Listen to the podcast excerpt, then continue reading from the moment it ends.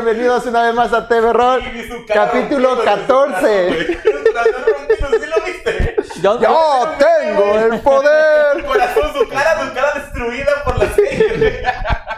Bienvenidos al capítulo 14, donde hoy vamos a hablar sobre el lore de los humanos. Y si nos da tiempo, vamos a hablar sobre Motherkind, Tasha, Humanos, eh, humanos. eh, prominentes. prominentes, André. Humanos prominentes. Tenemos una vez más, y qué bueno que vino, porque casi Ah, al sí, Master por- Alex. Por poquito no vengo. Y por fin, hasta que se le decidió Eh. venir al, al niño, Patrón, al patrón. al jefe de jefes, Al, pa- al patrón. se paga solito. jugadoriza. Y Hola. tenemos gracias a todos los que están atrás de cámara, todo el equipo así enorme, eh, el oráculo, Brandon. director de cámaras, Tolentino. Y pues bueno, hoy va a estar muy interesante el tema, aunque no hay mucho nada que decir, pero Sí, hay poco, Hay hay poco. poco. material para hablar al respecto, pero Sí. vamos a intentar hacer de lo que hay, hacer lo mejor que podamos para compartir una vez más con ustedes eh, toda la información relativa a cada uno de los aspectos relevantes de Dungeons and Dragons Quinta E y obviamente la comparativa que siempre nos trae el Master Alex, ¿no? Que es el, Claro. la voz de la experiencia. la voz de la experiencia, Ajá, sí. ajá, ajá, Ándale, ese- ándale, ándale. Eco. Viene cargando, A la barba. viene cargando, no, no, no, no me toca. Pues viene, no. car- viene cargando ese conocimiento. No, mi micro está. Ah, es el tuyo. Ok. Vamos a hablar antes de los humanos, porque He-Man es humano, ¿no? No. Sí. Sí, pues sí. Bueno, ¿qué me pareció es de la otro serie? planeta, de otro planeta. Mira. ¿Qué te parece la serie? Mira, la verdad, la verdad, sin ganas de verla como las antiguas, me entretuvo, estuvo Te bonito. pedí que la vieras así, Sí, ¿te acuerdas? sí. Dije, vela. Así no me divertí. He-Man, es los amos, Los amos del universo Y ya. es los amos del, del universo. Ah, y He-Man. Y He-Man. Te Ándale, ándale, ándale. Pero sí, me entretuvo, estuvo bonito. el- La animación, animación, la- muy sobre padre. todo la animación está muy bien. Me gustó como el maguito, ¿cómo es que se llama? Orco. Orco. Ah, su máquina, porque siempre lo pintaban así todo miedoso, menso, y aquí no, sí está bien bueno. No, pero sí, siempre ha sido fuerte. Sí. Su personalidad es. Por cierto, por cierto, por cierto, eh, sobre todo a Lalo. eh, ¡Ah! Oli. Saludos a Tirando Roll. Les acaban de avisar que nos están viendo. Nos llegó un chisme ¿Qué- por qué- ahí. Sí, por nos ahí. llegó un chismito. Aquí una, una presencia. güey. No, no vamos a hablar mal de nadie. Perdonen por él. Yo. La transformación. La transforma. Está divertida. Yo sé que, mira, mira, Lalo, mira, Lalo. Tú tienes, ajá, respira. Yo sé que tú tienes un detalle. Yo sé que a ti te gusta mucho lo épico. Te encanta. Todos tus personajes, todos tus mundos, todo tu contenido es lo épico, es lo, lo, lo de Odisea, güey. Es lo grandioso. Yo lo sé. Pero en este caso fue algo gracioso. Fue todo gracioso como transforma He-Man. Güey, es como si fusionaran a, a Sailor, Sailor Moon. güey. A mí, se me- a mí sí me divirtió. No ¿Sí? es lo que esperaba, ok. sinceramente, pero sí Ok, me divirtió ok. en los corazones. Sí, está bueno. pero- Este, les iba yo, Mío. Les iba yo a decir, este, por ahí hay un amigo. ¡Ah! Ya eso. Nada más, no viene dos capítulos y se le olvida todo. Se me olvida cómo haces esto. Nuestro querido amigo Flavio eh, detectó algo en la serie de He-Man para aquellos ¡Oh! que jugamos ¡Mm, sí es cierto! Starcraft. No. Dilo, dilo tú, por- dilo tú, porque tú, tú fuiste el que te la voz de. ¿Cómo se llama esta hechicera? Kerrigan. Es la voz de. Es la voz de. Kerrigan la de. Starcraft. La chichincle de. de, de- Ya, ya sé que aquí este, nuestro niño no, no lo, no, no lo sabe, pero. Kerrigan. Sí, sí, que Regan StarCraft. Sí, Ajá, sí, sí. la- Pero voz- en español. sí. Sí. Ah, yo no La voz es Ah, no, español, es español. pero de la actriz de, la, del- de los videojuegos actuales, de lo que sería. Bueno, Sí, de la de StarCraft, actuales. StarCraft 2. de StarCraft 2. ¿Qué, qué, qué juegas? Ah, bueno, sí, sí, sí. Pero sí sale. Ok, Ok. empezamos, ahora sí empezamos. ¿Les parece bien, muchachos, que empecemos? ¡Ya tengo el poder! ¿Tienes un poco de lore de, de humano? Antes Eh, de- muy poco. Vamos a hablar de lo que con eso, hay. luego empiezo con la tabla, tabla comparativa. Sí, y luego pasamos a las características de los humanos. Ok. A diferencia de las otras razas, hemos hablado acerca de los enanos, de los elfos y de los hobbits, De los hobbits. que ellos tienen, por así decirlo, una mitología unificada. O sea, Todos los elfos saben de dónde vienen, saben qué onda con sus dioses, su origen, todo eso. Los enanos, literalmente, su civilización gira en torno a su origen, bla, bla, bla. Eso no lo tienen los humanos. Pero los humanos tienen ciertas cosas curiositas, chistositas. Para empezar, los humanos están catalogados dentro de las cinco razas creadoras. Sin embargo, ellos no han creado nada. Está interesante ese detalle, es como una trivia, vaya. Y efectivamente ellos son una de las cinco razas originarias de este planeta. Lo curioso es de que los humanos son nativos de aquí. Ellos no llegaron, ellos no aparecieron, ellos, o sea, ellos, vaya, te dan a entender casi casi que ellos evolucionaron en este lugar.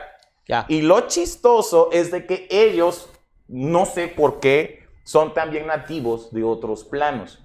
Y sí hay parte del lore que te explica de cómo los humanos viajan viajaron a través de portales a otros planos, a otros mundos, y ellos radican allá. Eh, algo también interesante de los humanos podría, ser, podría destacarse es que ellos, o sea, sus civilizaciones, su sistema de creencias, su sistema político, eh, la estructura de su sociedad creció y evolucionó de forma aislada. O sea, cada grupo humano en sus asentamientos, en sus regiones, eh, tienen un, un- un credo distinto, tienen un panteón de dioses diferente, tienen un sistema político totalmente diferente uno, uno, uno del otro, y eso se ha prestado a que los humanos sean los más, o sea, los que tienen más vida política de todos. Mientras otras razas evitan, evitan la política, evitan el embrollo este de elegir un rey o de, o de que, ajá, ajá, ajá. Ellos no, a ellos les encanta, a los humanos les fascina. Eh, son muy curiosos y ellos, por eh, la vida um, tan corta que tienen, que viven máximo una, centuria, máximo 100 años. Eh, entonces es una vida muy corta en comparación a otras razas. Ellos tienen que apresurarse a hacer todo muy rápido. Ellos crean imperios, ellos crean eh, eh, iglesias gigantescas, ciudades enormes, se convierten en reyes, en caballeros, en paladines, en héroes, en aventureros destacados O villanos. O villanos o grandes villanos, porque la mayoría de los liches son, son humanos, humanos. Este, en ese periodo de tiempo. Ahí nada más. Ya. Entonces, entonces es una sorpresa la versatilidad que tiene el humano en comparación a otras razas. Pero esto viene a costa de algo. Como efectivamente son buenos en todos los campos, no tienen excelencia en ninguno. O sea, son, como así decirlo, son aprendices de todo, maestros de nada. Son todólogos, pero no se especializan en, En nada, exactamente. Este, y también hay que destacar que los humanos este, tienen varias tribus, una multitud de tribus. Eh, nada más aquí en el manual de jugador, por mencionar algunas, las, las voy a leer. Este, son algunas de las más cañas. Por ejemplo, eh, Wizard of the Coast, cuando sacaron el libro de Eberrons, ahí metieron otras, eh, que, ¿cómo llamarlo? Tribus, ciudades, pueblos, clanes, exactamente. Por ejemplo, metieron a una casta humana que es capaz de soñar, pero vaya, de soñar eh, con el futuro, de soñar con el presente, Mm. soñar con el, con el pasado. Hay otros Como oráculos. ¿no? como oráculos. Hay otros que literalmente son hijos de cambiaformas, pero son humanos. Ya. Ah, porque ahí va. Qué bueno que me acordé. Los humanos no tienen sub, subrazas. Ajá. Ellos tienen variantes. Y aquí va la sorpresa. Ujú. ¿Ok? Los Genasi, los Asamir y los Tiflins son variantes humanas. Ya, por ser semi Porque son semi-humanos. Por Obviamente no caen en la categoría de humanos. No Ajá. caen. Por eso se llaman variantes, de humanos. El semielfo también, el semiorco también son variantes humanos. Así que Mm. hasta allá se expande este, la- pues, los brazos, las raíces de los, de los humanos. Hasta No allá. Porque, Ah, por bien. ejemplo, los Curioso. no son demonios. Tampoco son humanos, son, son tiflins. Sí, son tiflis, ándale, ándale. Eh, bueno, entonces, para mencionar algunas de las tribus humanas que vienen, esas son oficiales, están en el manual de jugador, en la página 30. Eh, están los Kalashite, que ya conocemos, los Damaran, los Iluskan, los Show, los Terthirian, los Turami y los Rashem. Esos son los básicos, más los que estaba mencionando ahorita. Ahora, más variantes. La variante Estos de clanes, los... disculpa que te interrumpa, son de Faerun. Son de Faerun, así Ah, ok. es. Y aquellos son de Eberron. Ok. Eberron. Sí, también, también, diferentes. también de Faerun eh, son los Genasi. Los Genasi son una variante humana este, que son una combinación de genios con humanos. Y entonces, dependiendo de eh, los genios, sabes que vienen en diferentes planos, el genio del aire, el genio del fuego, de los plano. planos, planos elementales. Dependiendo de dónde era originario el genio, lo- el genasi, que es un humano de otra estirpe, Sí, sí. puede ser de fuego, puede ser de agua, puede ser de aire o puede ser de tierra. Y cada uno tiene aspectos diferentes. Luego, los Tifling, que son de ascendencia, ascendencia demoníaca, no son demonios, no, no son fiends. Sí. Ellos, pues, ya ves que pueden tener alas, cola, cuernos, la piel morada, rosa, roja, azul, negra, bla, bla, bla. Eh, se tienen una contraparte, que son los Asamir. Los Asamir son hijos de humanos con dioses buenos. Ajá. Y dependiendo de la ascendencia del dios, hay dos tipos de Asamir. Hay un Asamir campeón y hay un Asamir caído.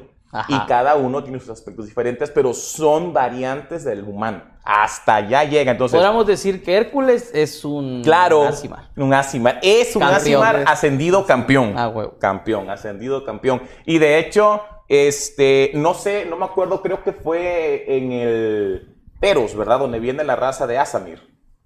No sé. No, ahorita nos va a confirmar nuestro oráculo. Nuestro oráculo. Que es donde se lanza por primera vez esta, esta raza y viene a ser literalmente la contraparte de los Tiflins. Mientras los Tiflins son de ascendencia demoníaca o son hijos de un dios malvado, Malvado. los Asamir son lo contrario. Pueden ser, por ejemplo, campeones de un dios De- bueno. Del que- manual de bolos. Manual de bolos, en bolos. Ay, ahí viene, ahí viene, ajá, esa raza. Muy buena, muy divertida de, de- de jugar, de rolear, sobre todo porque, por ejemplo, hay, hay, hay Asamirs que servían a un dios bueno y el dios es traicionado o el dios cae en, en- en vergüenza o cae de su, de su gloria y ellos ahora son desterrados o son expulsados del lugar donde vivían y viajan por venganza o viajan para conocer, o sea, lo que tú quieras rolear. Este, y sí, es, son, son variantes muy interesantes de la, de la raza humana. Se consideran razas diferentes, por supuesto, pero efectivamente vienen de acá. Eh, yo- bueno, yo- yo en lo personal como máster no consideraba como variante humana a las semirrazas de yo Conesto. tampoco, Ajá. yo tampoco, fíjate. El único que yo decía, bueno, podría ser, ser tratado como, un- como casi un humano era el semielfo para mí.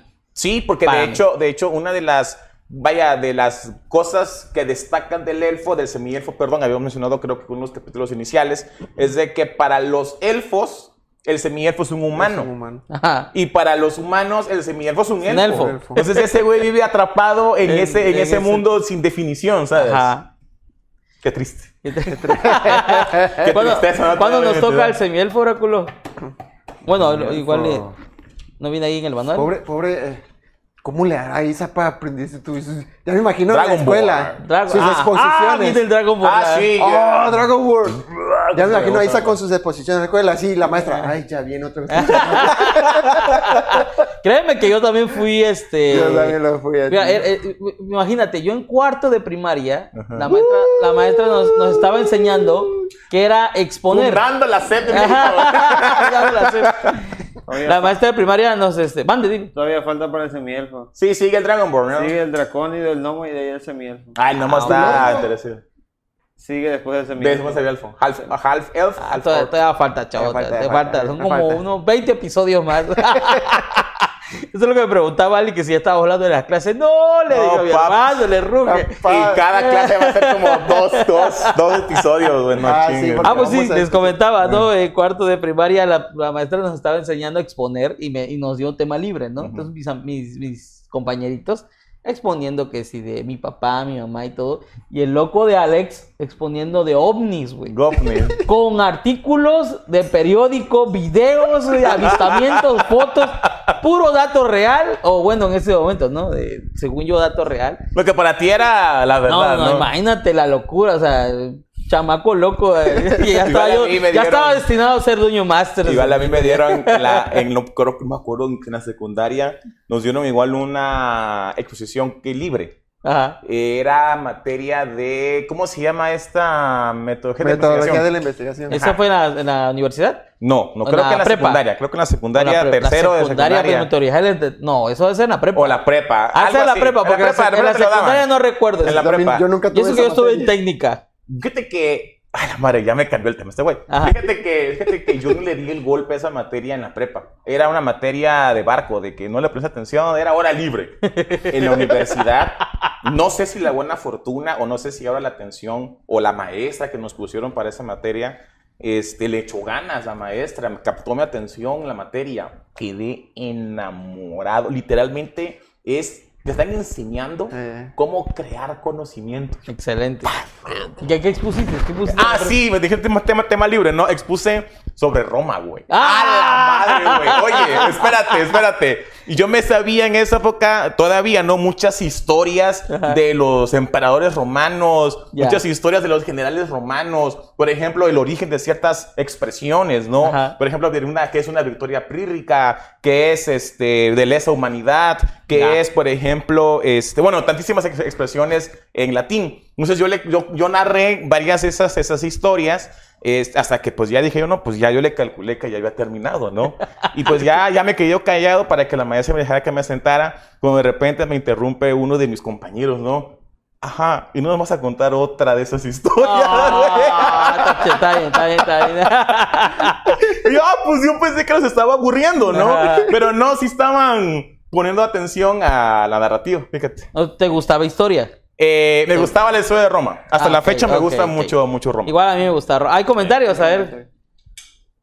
Dice Itsune Milet, déjate del fadas, Lalo. Fíjate, ¿el qué? Del fadas. Espadas. No, nunca.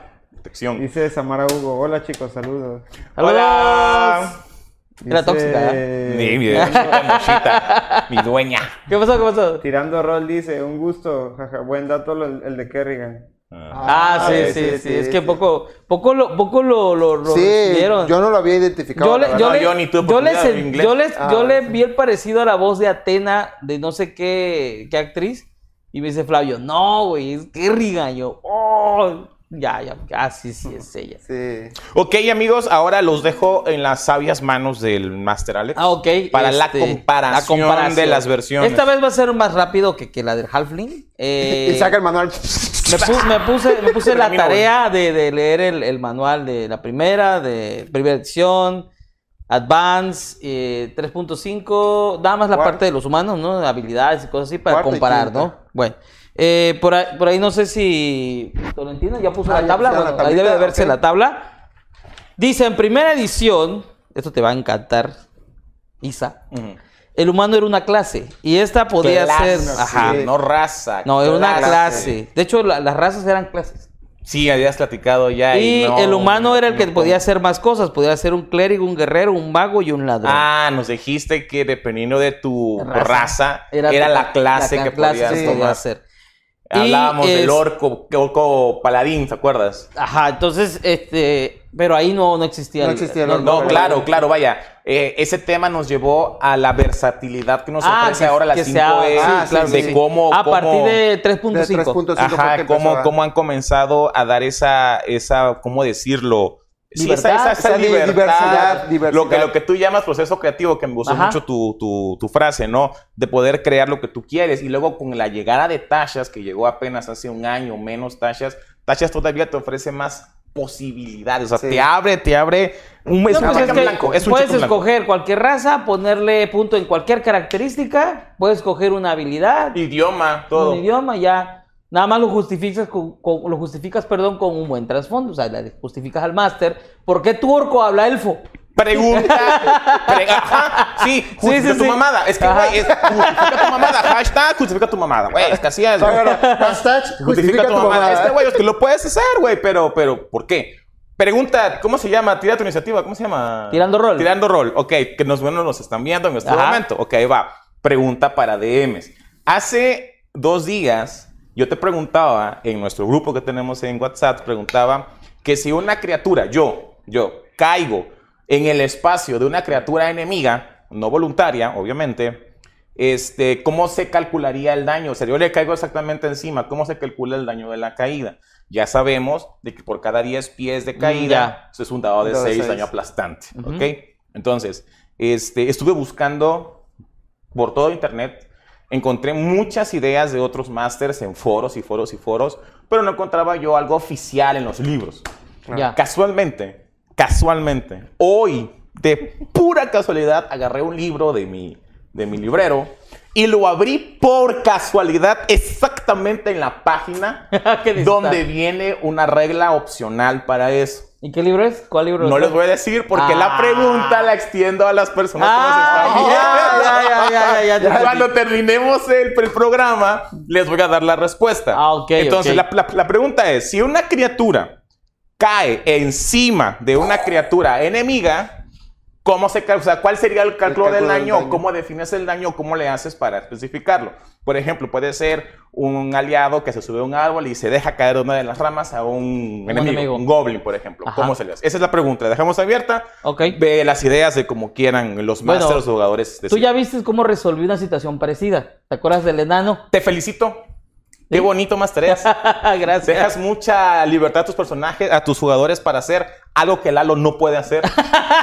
porque, porque tus jugadores son nuevos. Ajá. Si Lalo nos diera esa libertad, güey, hacemos mierda ese room. Hacemos mierda ese room. Lalo necesita, neta, Lalo necesita las reglas y irnos Ya, ya, ya. metiendo, porque sí. No, es que la, la situación es que estaba un Dragonborn eh, paladín este, de, de la, de, la venganza. Atacó a la compañía junto con un elfo. Mamadísimo, el güey a la puta, güey. Ah, mira, Así, eh, como tus personajes, güey, puta, güey. No, me Nivel, nivel 12 el Dragonborn, eh, el Ranger Elfo Oscuro era nivel 10 y la compañía entera era nivel 5 cada uno, ¿no? Excepto el que era el nuevo era nivel 3. El enano se sube Cuatro, a... me diste cuatro, me Ah, cuatro. me El enano se sube a- a- arriba de una casa tratando de seguir al, al elfo porque el elfo empezó a subir un tejado. Y le, bueno, ya ves que yo manejo el homebrew de la tabla de 20. Bueno, pues al enano me le cae un 20, mata, lo mata de un solo hachazo, le vuela la cabeza al elfo. Y de ahí me dice, corro y salto hacia el Dragonborn. Y calculé yo la distancia y dije, no, pues sí está algo lejos, le digo, para que tu enano logre llegar hasta allá. Lo podemos hacerlo de esta manera, ya, lo, lo que dice el manual, ¿no? Pues tiras contra fuerza para hacer el salto, contra Prueba de este, acrobacia para ver si caes en un lugar. Y la manera en que resolvió el daño que, que- que le hizo fue haciéndole que... Ya no me acuerdo qué fue, creo que fue... No, que pero- atacó con, con ventaja. Ah, le hizo un ataque con ventaja. Le Sí, dio un ataque cierto, con un ataque con ventaja. Un ataque con ventaja. Sí, estuvo, estuvo muy bien. Estuvo muy bien. un Estuvo muy ataque con ventaja donde cayó encima, no le hizo daño por caer encima de él, sino simplemente le di ataque por ventaja. Esa fue mi manera de resolver. Sí, ese, ese combate, combate dentro de la ciudad, un combate Urbano. sí, de urbano, Urbano. estuvo muy bien, estuvo muy bien. Estuvo padre, estuvo padre. Ok, Hay comentarios, a ver. Dice tirando rol. Uf, no está en el DM. no, no pero algo sencillo sería dividir el daño a la mitad entre ambos. Dividir el daño a la mitad entre ambos. Esa es una gran idea. Otra idea que se me ocurre es que si le llega a pegar, le des un crítico. Un crítico, ajá, ajá. Sí, O sea, si Sí, estás- pero también hay que definir, por ejemplo, porque el hecho de que yo caiga encima de una criatura no significa que yo ya no recibo el daño de la caída. Ah, yo todavía también. tengo la calcular la cantidad de dados de 6 en función a la cantidad de pies. Sí, igual depende, ¿no? Si, si, me- si el enano se hubiera aventado de un, de un edificio de 20 pisos, yo creo que se madrea él también. ¿no? Lo madrea él ¿no? y a él y a él también. Un metro cincuenta, me. Un metro ahora. Bueno, bueno, vamos a seguir con el humano. Pues sí, vamos a ir, porque sí, sí, chamacos, me nos- distraen, de nos verdad, fuimos no por la con tangente. Bueno, nada más para terminarlo sobre primera edición, el clérigo tenía un dado de 6 de vida. Dado de El guerre- 6. Dado de Ay, 6. qué horror. El guerrero un dado de 8. Mago, güey. Mago, un dado de 4. Mago dado de 4 que todavía va a conservar en Advance. Advance. Eh, ladrón, un dado de 4 de vida. Muy bien. Ahora, Advance, el humano. La única habilidad que tiene el humano en Advance o 2.5 es que puede ser cualquier clase y llegar a un máximo de nivel 20. Porque en Advance con- se, se consideraba o se tenía la idea de que las sem- los semi-humanos, que para Advance los semi-humanos son enanos, elfos, halflings, todo eso Órale, órale, ya para, leído sobre para eso. Advance, para Advance, esos son semi-humanos. Este, eran raros aventureros y casi todos los aventureros eran humanos. Entonces, si un jugador eh, se decidía agarrar un elfo, un, este, un, un halfling, Halfling, lo que sea, no podía pasar más allá de nivel 12. 12. Ah, máximo. Y tu nivel estaba limitado a tus características. Si tenías en tus características principales un 9 y no pasabas de 9 ninguna, solo podías llegar a nivel 3. 3. a nivel 3. Así que para llegar a nivel 12 tienes que tener como 14 o 15. No, yo insisto en que. No, de verdad, yo insisto en que. Era llegué- juego de machos. No, no, no. Era que sí. Pero Yo- la verdad, no le hacíamos mucho caso a eso. Ah, Llegamos sí. hasta nivel 20. No, nosotros. Yo insisto, yo insisto que Super yo llegué, yo conocí yo. Mis huevotes. No, porque, mira, porque no usábamos el 0, no usábamos la regla de, de Ah. niveles. Así, y- dice el nivel que... Y, y- y luego el multiclase El tampoco- meme, el, el meme este de. No me acuerdo, una caricatura vieja de. Una caricatura para niños. Que sobre su hermano pone en la puerta que no, no pueden pasar. Este, no le voy a hacer caso porque yo no sé leer. ya sé, ya sé, ya sé. No, no, no, es una vieja. Es una niña, es una una- niña. una ratoncita. Algo así, una ratoncita. ala. Bueno, ese es el, el Advance, como pueden ver, solo, esa es la única habilidad que tiene el Sí, humano. sí me acuerdo. Pero es súper ventajoso contra las demás. Contra- Sí, ocho niveles es excesivo. Todas las clases y todos los niveles. Muy bien. En 3.5 ya se empieza a ver lo que es ahorita quinta edición. Y si sale sí. alguna edición mucho mejor que quinta edición más adelante, pues cabrón vamos a superar. decir que desde aquí, ¿no? Dice, es ya considerado una criatura de estatura mediana, Mediana, 30 pies de 30 velocidad, un dote, 4 puntos extras en habilidades y un punto en cada nivel. Y puede ser cualquier clase. Ese es el 3.5. En cuarta edición, Cuarta. igual, criatura de tamaño mediano, eh, más 2 en una característica a su elección del jugador. Velocidad 6 casillas, que es lo mismo que 30 ¿A pies. quién le importa cuarta edición? Eso no lo jugaron. Ni los creadores jugaron cuarta edición, güey.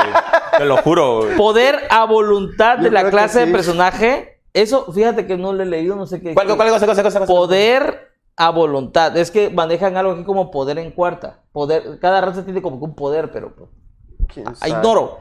No- nunca jugué cuarta. Como dice, dice cuarta, yo creo que ni lo jugaron. Estaban durmiendo cuando lo crearon.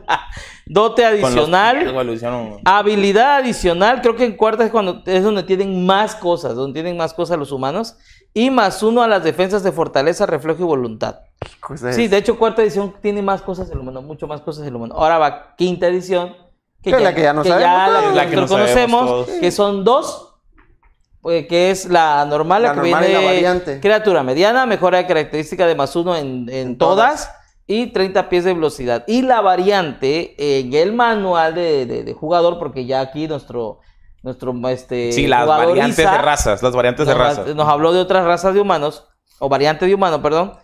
Es más uno en dos características, gana competencia en una habilidad y un dote a elección. Así Fíjate es. que yo limito Sí te esta. lo permite el, El Dungeon Master. Master. El Que ándale, ándale. Probablemente te lo permitan porque... mm, eh, no bueno, pero es como que, fíjate Bueno, que un dote, empezar un con dote. un dote a nivel 1 Sí. Es que, mira, cuando, cuando, cuando llegáramos a eso, yo iba a dar mi opinión al respecto. Lo que pasa está en que depende mucho lo que tú vas a construir en la partida.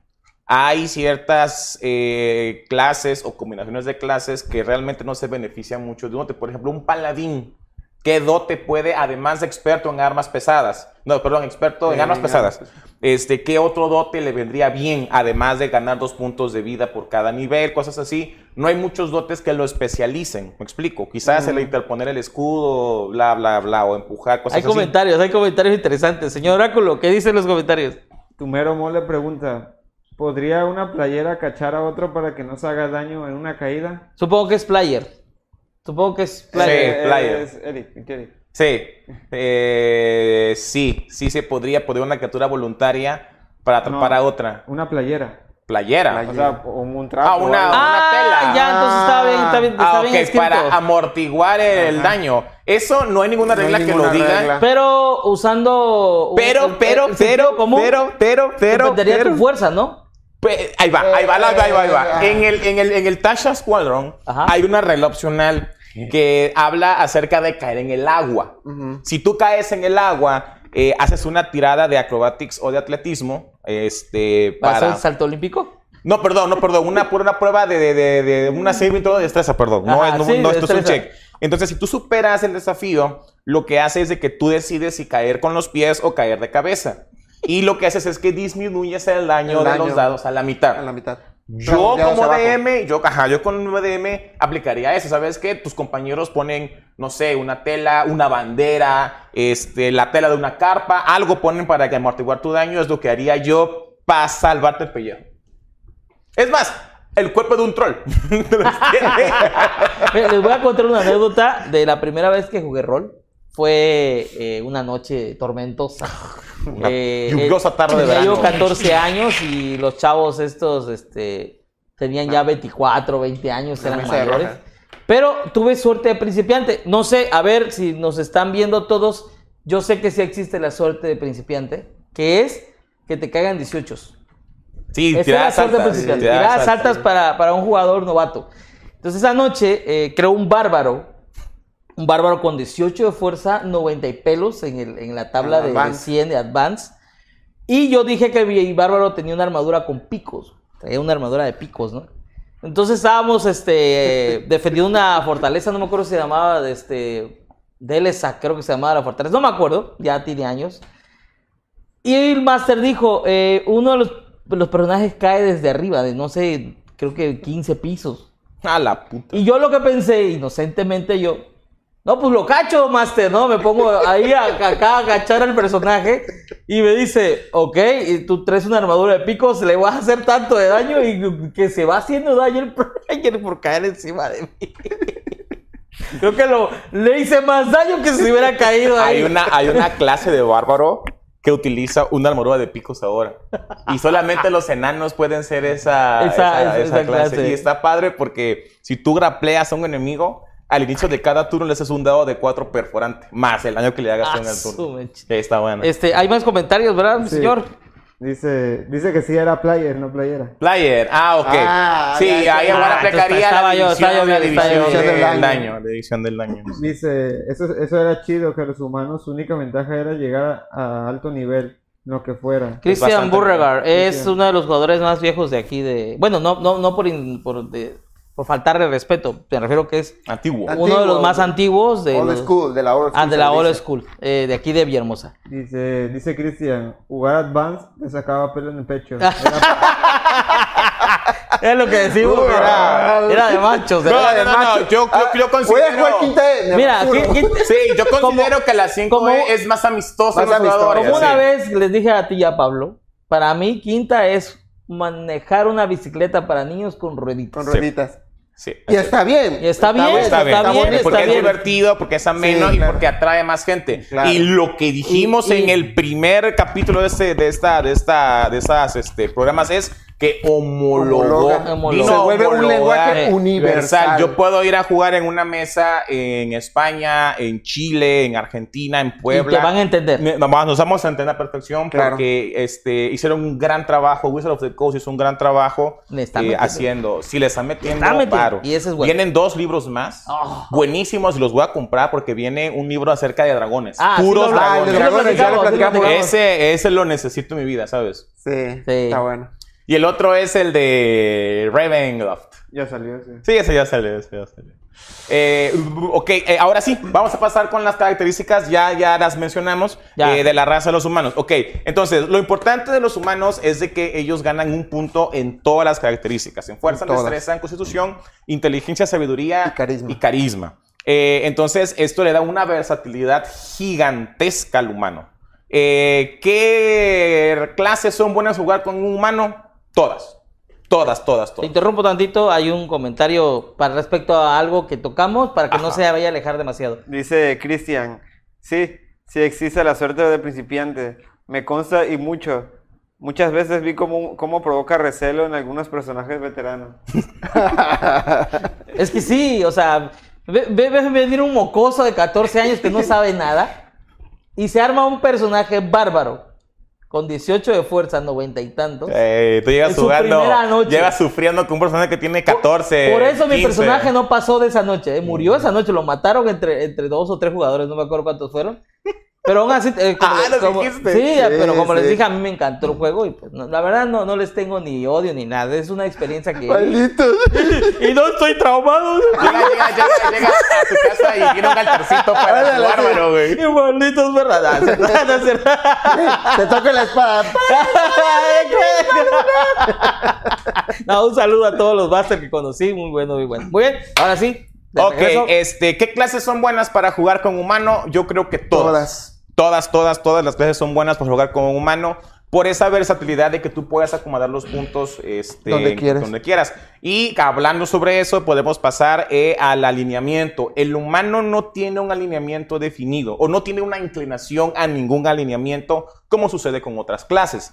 Eh, de hecho, me gusta mucho cómo lo menciona el, el, el, el Player's Handbook que dice que entre los humanos encuentras lo mejor y encuentras lo lo, peor. peor. Así como los humanos salen campeones, reyes, eh, bondadosos y todo, de ahí han salido la mayoría de los liches.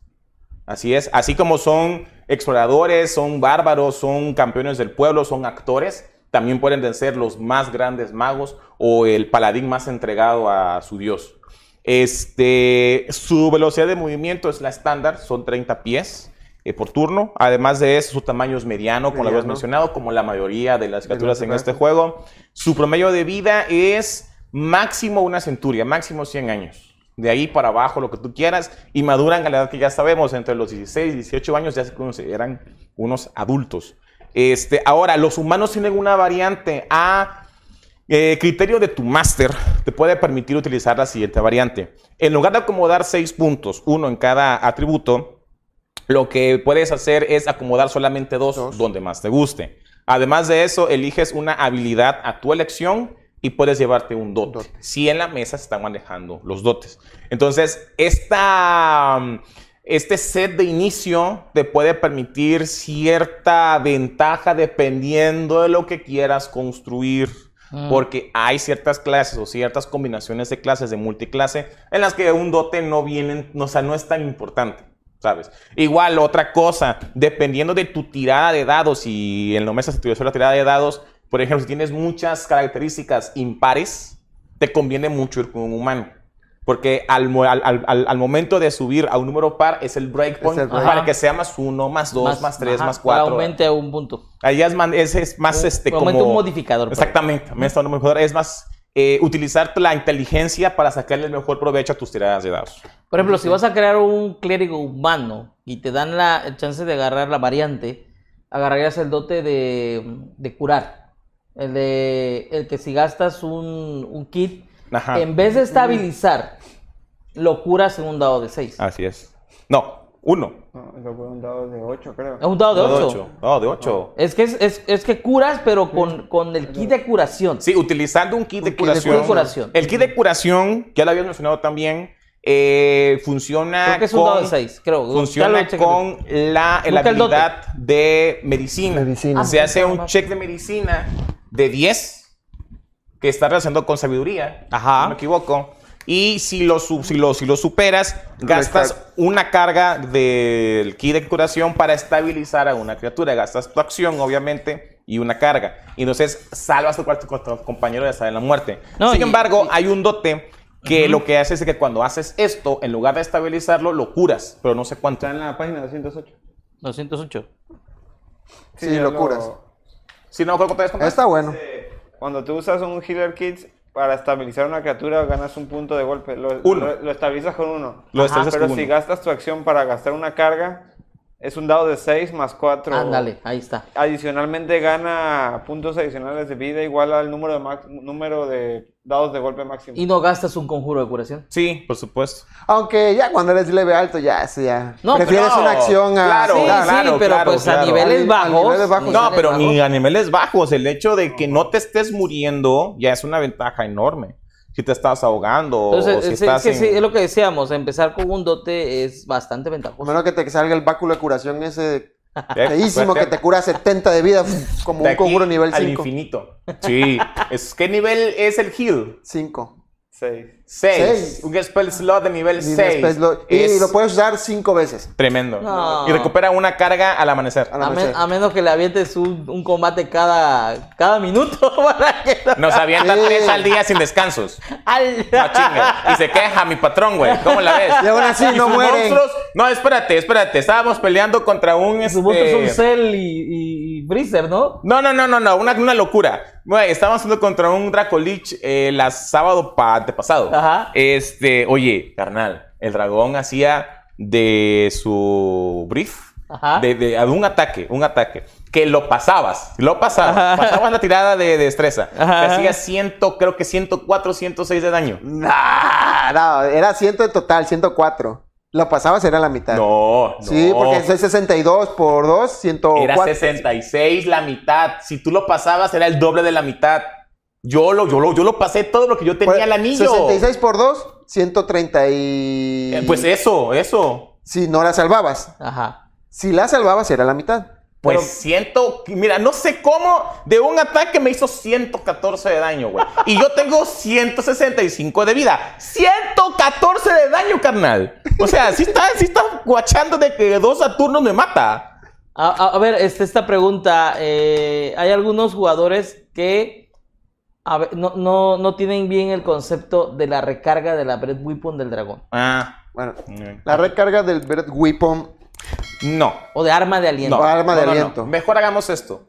Mejor hablemos de todas las habilidades de recarga. Recordemos de que muchos, muchas criaturas, muchos, este, sí, muchas criaturas en el manual de, de- de manual de monstruos utilizan unas características que se llaman características de, De recarga. Entonces viene en un paréntesis la recarga. Mejor. La recarga del Breath Weapon. ¿Cómo les decía, amiguito? ¿Cómo le decía? Amiguita. No me acuerdo, pero mira, cuando una, una criatura usa una habilidad que es de recarga, la, la usa en un round, usa su acción para usarlo. Entonces, dice el manual que al próximo round tiene que tirar un dado de 6. Ajá. Y depende Al lo que- inicio al ini- de su- inicio. ajá. al Ajá. inicio de su, de su turno tiene que tirar un dado de 6 para ver si puede volver a recargar o no esa habilidad.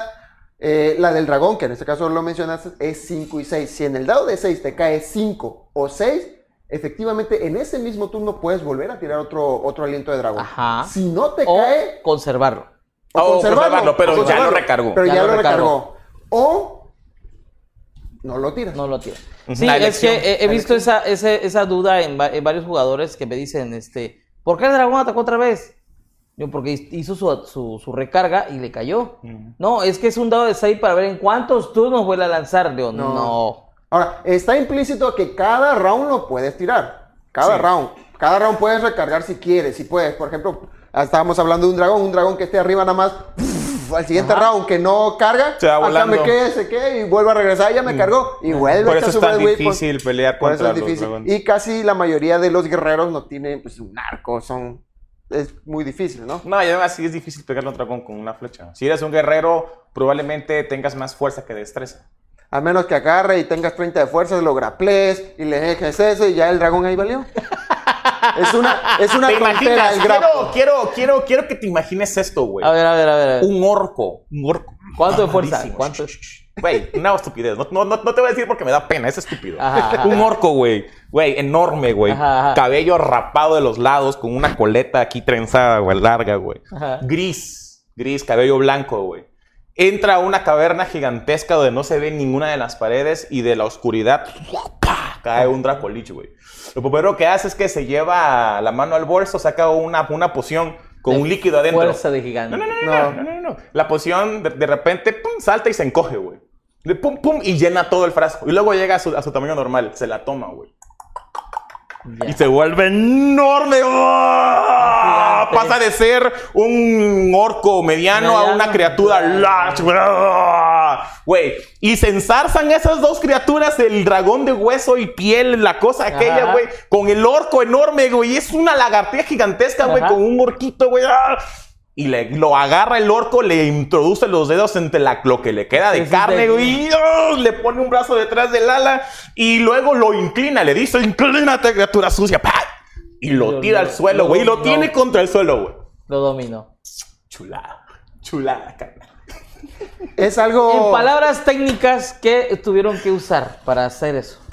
Ok, en el modelo de jugador, en la sección de combate, eh, además de los ataques de melee y los ataques de rango que ya conocemos, el modelo de jugador estipula que hay ataques especiales. Existen dos ataques especiales. Uno se llama agarre o grapple.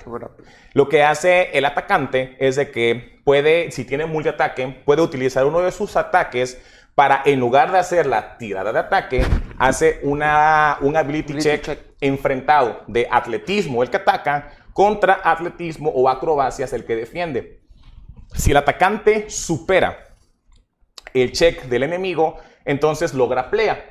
Y el enemigo está bajo un estatus que se llama grapleo, Grapleo. que lo que hace solamente que no se puede mover, su velocidad de movimiento es igual a cero, no se puede beneficiar de ningún tipo de, de velocidad, No, ese es el, el prong, ¿no? no, ese es gra- grapleo.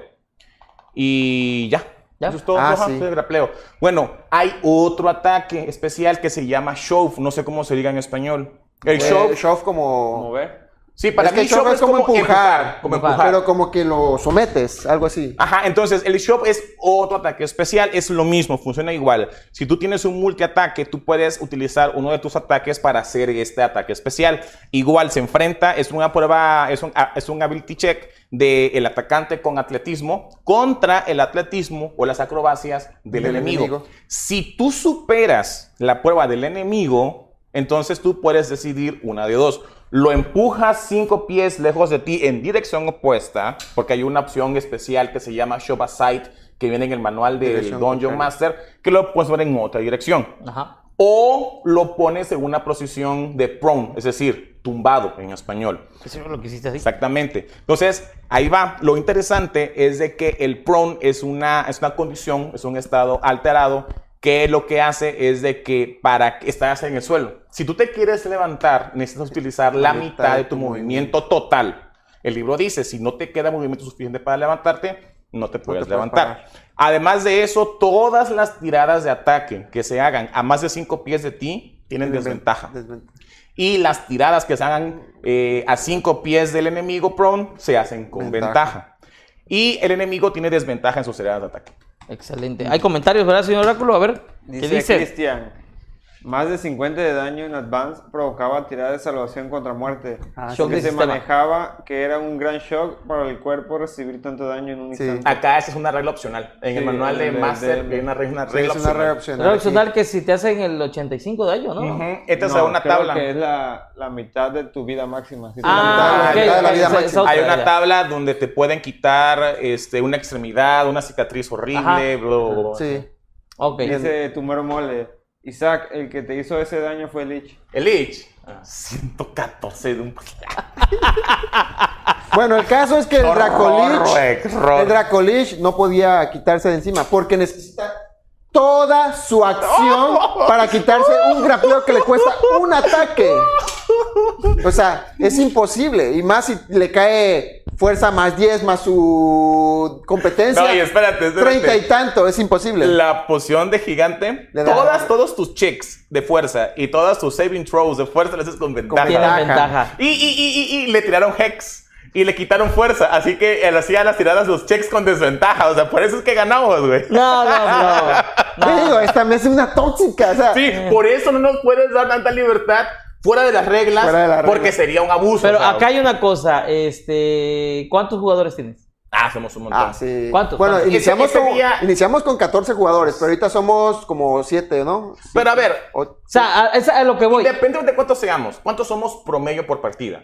De entrada siempre Como somos cinco. Somos Brandon, este... Isa, o sea, Brandon, tú, Ryurik, eh, Cucho y No, ya Eric. Cucho, Cucho ya casi no juega todos los sábados. Yo digo promedio. Sí, ¿Cuántos Pero si promedios nunca estamos? faltaba, si nada más fue puesto, a ver que como cuando se murió que, que estuvo de Bueno, sí, Cucho, Cucho, Brandon, Ryurik, yo. y Eric, y y Eric. Eric, pues, son Pues cinco. es el eso, core. ese es el core. Cinco, el core. Cinco, entre Cinco. 5 a 7. Vamos a poner. entre 5 a 7. Cinco. a 7. Ok. Ah, Eric ahorita, Eric Jr. Ah, sí, Ericito, Y ese- Alessandro. Ah, no, quería ser Ala, el eso, güey. Un No, no, no dice nada, güey. No dice está callado toda la partida. Pero cuando va, punta de aquí, punta de aquí, punta de aquí. ¡Estuneado! A la Monje. bestia. Y más que tiene acá la otra biblioteca, el oráculo que le está diciendo, no, así no, y el otro, ah, sí, sí. pues sí, El, oráculo, allá es oráculo. Está bien, está bien, Le- a todos le tiene que decir, recuerda tú esto y tú esto. Ya le tengo como cinco Es toquitas que, ahí. en, que en combate, en combate, ¿Sabes qué es busca necesario? sacar lo mejor de tu, de tu, de tu equipo. Bueno, a, lo- a lo que iba, a lo que iba. Este, no es lo mismo eh, narrarle o, o tener los monstruos del manual normales con una con un grupo grande. Sí, sobre no. todo con objetos mágicos, con habilidades Sí. y de buen nivel. No te es suficiente ya. Un, un Dragon Lynch. No, en el quinta edición los jugadores, es- o los, los- las clases están hechas para que hagan Sí, no, pedacitos a los tienes monstruos. que- No, tienes- pero a ver, a ver, a ver, a ver, a ver. Tienes a que- ver, tienes a ver, que a ver. Masters, Master. La razón por la que yo existo en este programa es precisamente para, para, para, para, Para llevar la contraria. evitar, evitar que ustedes escupan mamadas. Eh, es- es- Esa es la justificación. Oye, ¿qué es? Sí, claro, por supuesto que sí. Eh, Ahí va. Es nuestro grillete mágico. Sí, está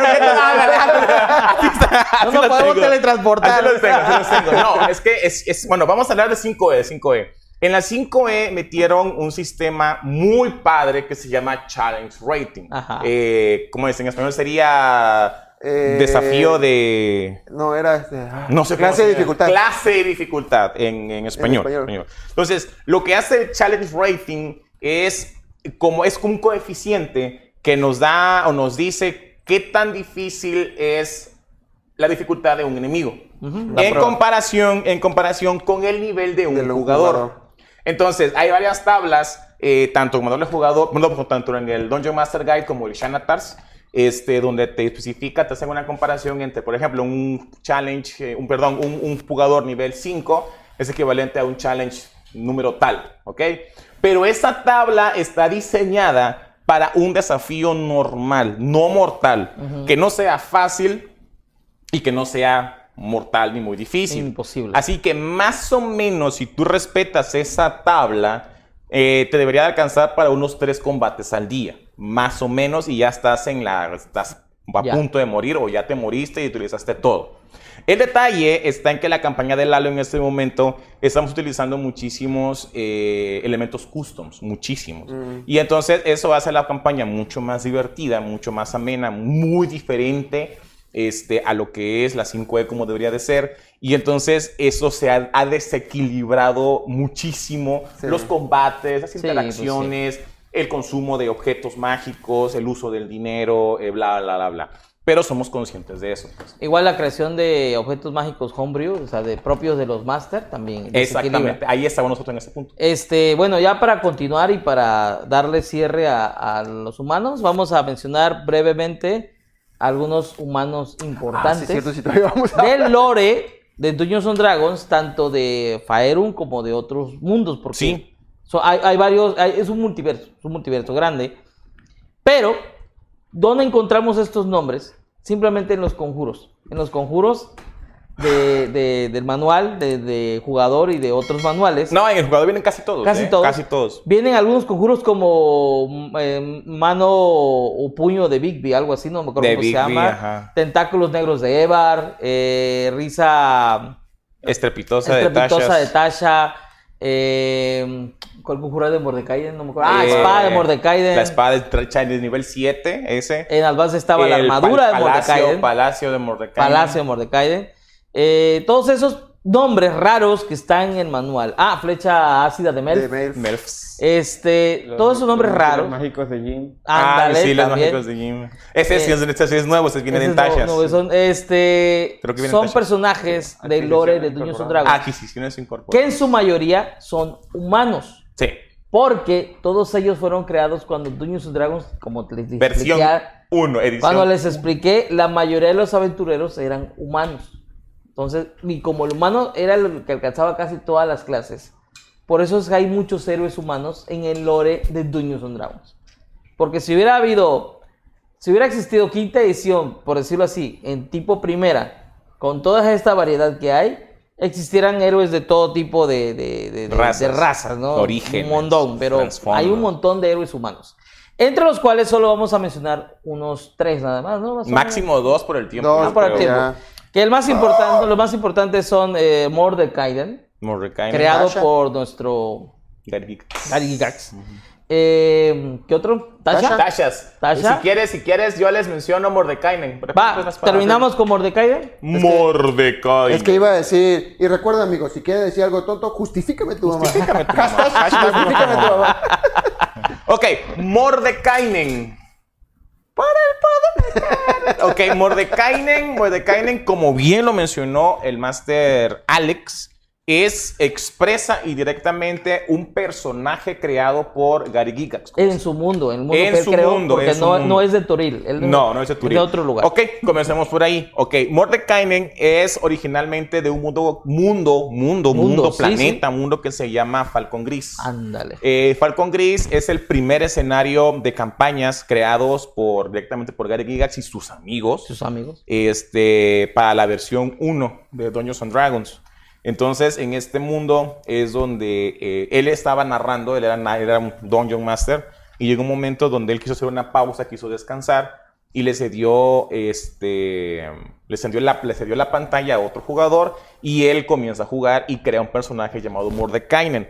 Mordekainen, el nombre viene de dos héroes finlandeses, Mordecai y creo que Lifta, Lifta Kainen, algo así. No me acuerdo.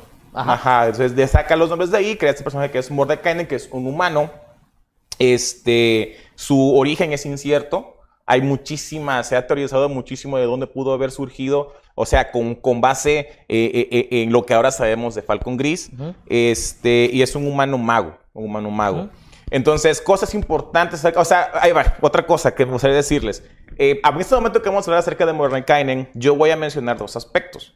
El aspecto oficial que viene tanto en los libros como en las novelas y el aspecto original.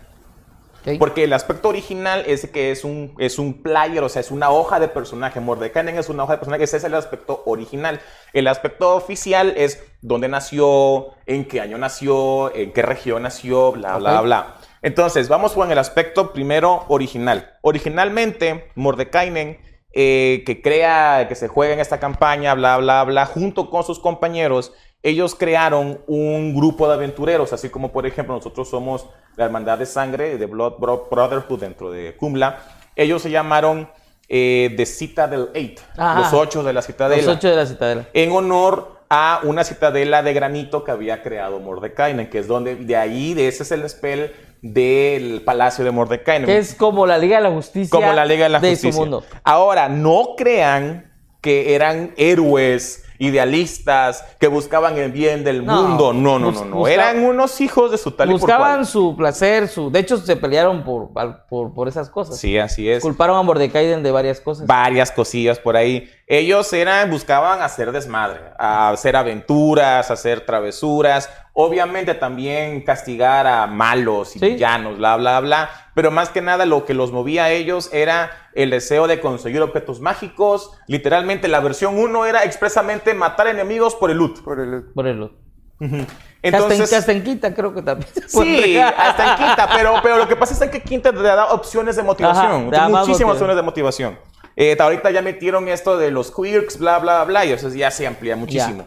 Bueno, entonces suceden ciertas cosas dentro de la mesa, dentro de la historia original, este, porque resulta que eh, un enemigo mata a siete de los ocho miembros de la compañía Al que no mató es a al que no mató es a.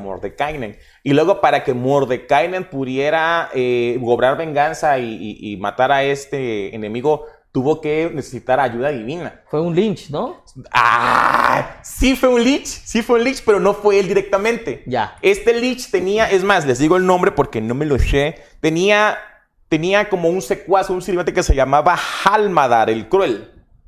Entonces, este era un humano mago también que lo que hizo fue de que, como todos los humanos, ¿no? Que son ambiciosos y que buscan poder y que estudian la magia y se dan cuenta que tienen un límite físico, que es el tiempo, ¿no? Y que no pueden seguir allá, él lo que hace es que se acerca a un lich que se llama Vecna.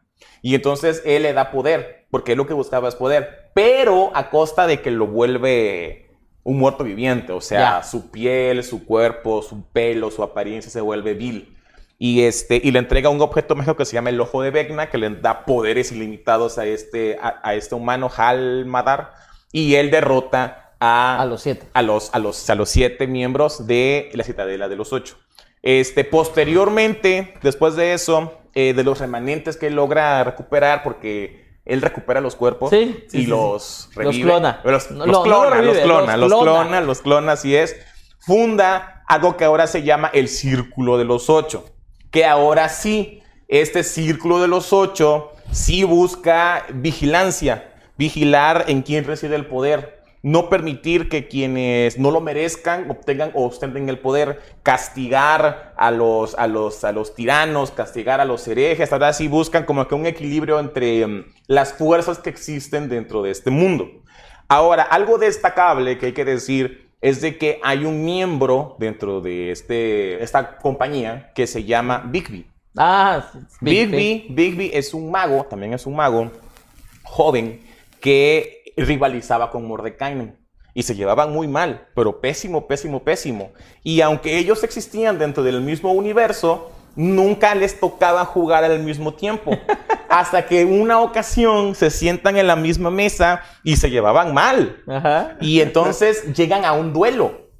Y gana Mordecai en el O sea, Gary Gigax gana, gana el duelo. Y lo que sucede es de que Bigby se vuelve el aprendiz de Mordecai. Pero Bigby originalmente era un humano este, malo.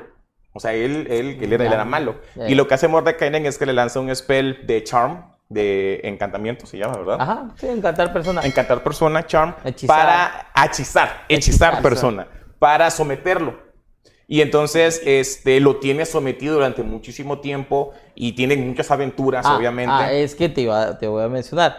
En Advance, el, el- el- ese encanto, ese encantamiento duraba varios días. Sí. Y aquí dura nada más. Una hora, este, creo. Una hora, creo- una hora. Una hora dura. No. Me acuerdo. hora, un minuto, una no, hora. no. Una hora. No me acuerdo si es una Y hora. creo que o cuando terminas sabes que te charmearon. Ajá. Bueno, el en chiste... el otro también, el otro también, También. sabe también. Nada más que duraba días. Días el encantamiento. Bueno, pues el chiste es que tiene muchas aventuras hasta que cambia el, alineamiento de Bigby. Vaya, él va experimentando, él va viendo, él va haciendo, no motivado por sí mismo, sino motivado por el spell, hasta que cambia su alineamiento y cuando por fin eh, Mordecai confía en este discípulo, lo libera y ya se quedan como amigos, se, se vuelven amigos, pues. Este, ahora, algo interesante es de que durante esta época Mordekainen visitaba otros planos Ah, eso, eso es lo que buscando, a decir. buscando información, buscando conocimiento y buscando amenazas. Ponle tú como este personaje de Marvel, ¿cómo se llama? Eh, Doctor, Stra- Doctor, Strange, desde que él protege este Ajá. plano de otros. Bueno, algo parecido. Entonces él viaja a los planos inferiores, a Ujú. los planos demoníacos, los nueve anillos del, del infierno, y él hace una recopilación muy extensa de todo el conocimiento que logra encontrar ahí. Y entonces quien escribe el tomo de los enemigos de Mordekainen es Bigby, porque Mordekainen se lo dictaba directamente. Y ese libro es este.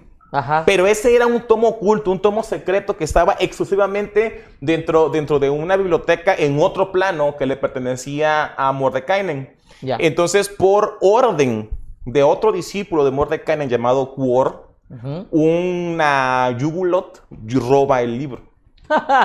Una Yugulot, que es una- un personaje malvado, Sí, sí, sí. roba el libro y el libro lo hacen público para poder dar la oportunidad a otras criaturas, a otros sirvientes del bien, poder enfrentarse a, a los, a los fiends. Ya, ya, ya, ya. Este, algo que iba yo a, a mencionar es que este Mordecai también crea el, el- no, no es el círculo, crea la, la- la alianza de los tres, Ajá. que son los tres archimagos más poderosos de cada plano, que es Mordecai, Ajá. el Minister, que es el que sale en las portadas de Advance, Ah, el chaparrito. el, el- no, es el, es el mago de barba blanca, Ah. que se parece mucho a... Sí lo he visto en a, este, portadas a. Odín, a- Ajá. un tipo Gandalf. Es la versión de Gandalf en, en- en Advance. Es el Minister, es otro archimago muy poderoso. Y eh, a, otro, a otro personaje que no recuerdo su nombre, pero que, creo que es de Forgotten Rings. Es de, de, de otro mundo, ¿no? Entonces forman esta, esta alianza de, de los tres para cuidar los planos entre los tres.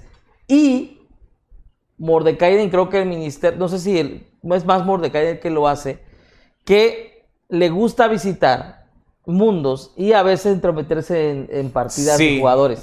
Se disfraza de vago, Sí, de, vendedor, Su, fa- su- su favorito era exactamente mercader pobre. mercader Su pobre, favorito, ajá. le gusta recabar información, estar ahí, pues, este... Entonces podrías, po- cualquier máster, cualquier persona, Puede cualquier niño máster puede meter a, a Mordecai eh, disfrazado en alguna partida y quizás los jugadores nunca van a saber que fue que fue Mordecai el que se los ayudó o el que estuvo ahí. O el que intervino. Sí, O- de hecho. O el que provocó alguna situación. Ay, Eh, lo más probable es que eso sea. A eso voy, a eso voy. Mordekainen, Mordekainen, algo que interesantísimo es de que en la 5E, es más, en ninguna versión, con excepción de la versión 1, no tiene un, stat de un blog de stats, no tiene una hoja, ¿cómo decirlo?, de criatura. No hay, no hay ninguna. Al menos de manera oficial no hay ninguna.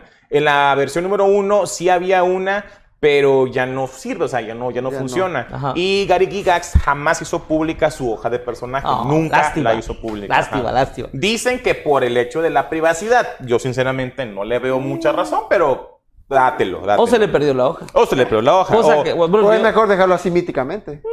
Bueno, pero lo que sí es de que sí se ha dicho los, o sea, Wizard of the Coast, los actuales dueños, los que crean el contenido ahora, este, el desarrollador de las campañas ha dicho que Mordekainen sería un personaje con el elemento caótico neutral ya. y que no era un personaje que buscaba justicia, era un personaje egoísta. Eh, buscaba su propio placer. Es lo que te digo, le gusta buscar información, le gusta recabar. Es más, dicen, Caótico, dicen, ya eso sí de manera oficial, dicen que cuando eh, la citadela de los, de los ocho cae, que mueren los siete, realmente a Mordekainen no le importó mucho, pues ya, o sea, Ya. No se sintió mal, no se sintió triste, él siguió adelante e hizo lo que tenía que hacer.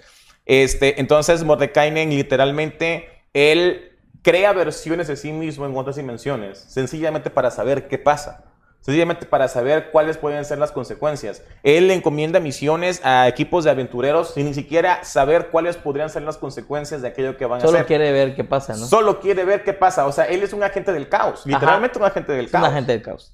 Está, está cabrón. El Solo quieres es un ver dios. arder al mundo. Es Sí, es un es semidios. Y ahí vamos. Habíamos platicado hace tiempo acerca de los liches. De los, de los liches. Ya. Ya ves de que hablábamos de que son magos, que se les acaba el tiempo de vida. Sí, pues sí. Quieren continuar sus Eh, estudios. Es lo que iba a comentar, que como esos humanos viven tanto tiempo, porque son miles de años que han vivido. magia, pociones de rejuvenecimiento, spells que cambian su apariencia, bla, bla. Entonces, de manera oficial, y eso de manera oficial, se ha dicho, no está en un lugar, pero está el contenido oficial, de que Mordekainen, hasta donde sabemos, nunca se ha interesado por el camino o la senda de Lich. Nunca, se ha interesado en crear una filactería para él. Pero no se sabe qué podría pasar si lo hiciera. ¡Auch! Hasta el momento, el Lich más poderoso es en 5E es Azagirak. Hasta el momento. Pero no sabemos si Mordekainen lo hiciera. Mordecai, tomo de la... Una campaña única. Una ¿no? Pero, campaña- pero yo imagino que se unirían muchos héroes que están vivos actualmente eh, de Lore para vencerlo. Sí. Porque imagínate enfrentarte a Mordekainen como enemigo, o sea, ya como un ma- archimago Lynch, y con todo el conocimiento que tiene, y con todo el poder que tiene, y con todos los objetos mágica- mágicos que ha de tener. Sí, ese sí ha de tener literalmente, ha de crear. Yo creo que hasta Tasha se aventaría a pelear contra él también, porque esa es otra, esa es otra que Esa a ver cuando hablamos de ella. Ajá, yo no domino a Tasha. De Tasha sé muy poco. De Tashas. Si Pues alguien sabe algo de Tashas, que hable la hora que haya para Lo siempre. único que sé es que dominó un demonio y lo hizo su esposo. Ah. o el que tuvo un, un, un, un, este, un hijo. Hijo. Y ¿Quién es su este, no recuerdo el nombre, pero es lo que sé, es lo que sé. Bueno, pues lo podemos hablar para otro capítulo. Sí, claro Sí, que no sí, sobra claro tiempo, sí. hablamos sobre Tasha.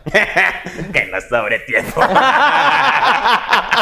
¿Cómo lo es, güey? Hay más comentarios, ya no, ¿verdad? Eh, pues ya son los últimos porque ya son las 9.10. Ya, perfecto, perfecto, maravilloso. Me divertí mucho, ¿sabes? Me divertí mucho hoy, güey. Experiencias, vivencias, un- poco de nuestra vida pasada. Mm. Antes de ¿Sabes qué ser podemos hacer para, para los viewers? ¿Qué? Los viewers que estén en, en, en, en vivo, Darles experiencia. darles experiencia y después darle acceso a más cosas o darle más preferencias. No se vea que suban, suban de nivel. Vayan subiendo de nivel, ándale. Ok, Bueno, ya tenemos terminar. varios ahí que, que ya tienen Ándale, por lo menos nivel Tamari, 1, la- 2, la- las amarillas nivel dos. Mari, Amarillas. eh, ¿Cómo es? tu- Tomero Mole también. Tomero Mole está ahí sí. presente. Y Beauregard. Cristian ya lleva dos capítulos seguidos. o sea, No, ahí hay más, hay más, hay ha comentado de más. Sí, no, van a empezar a subir de niveles. Sí. Cristian es este. Beach.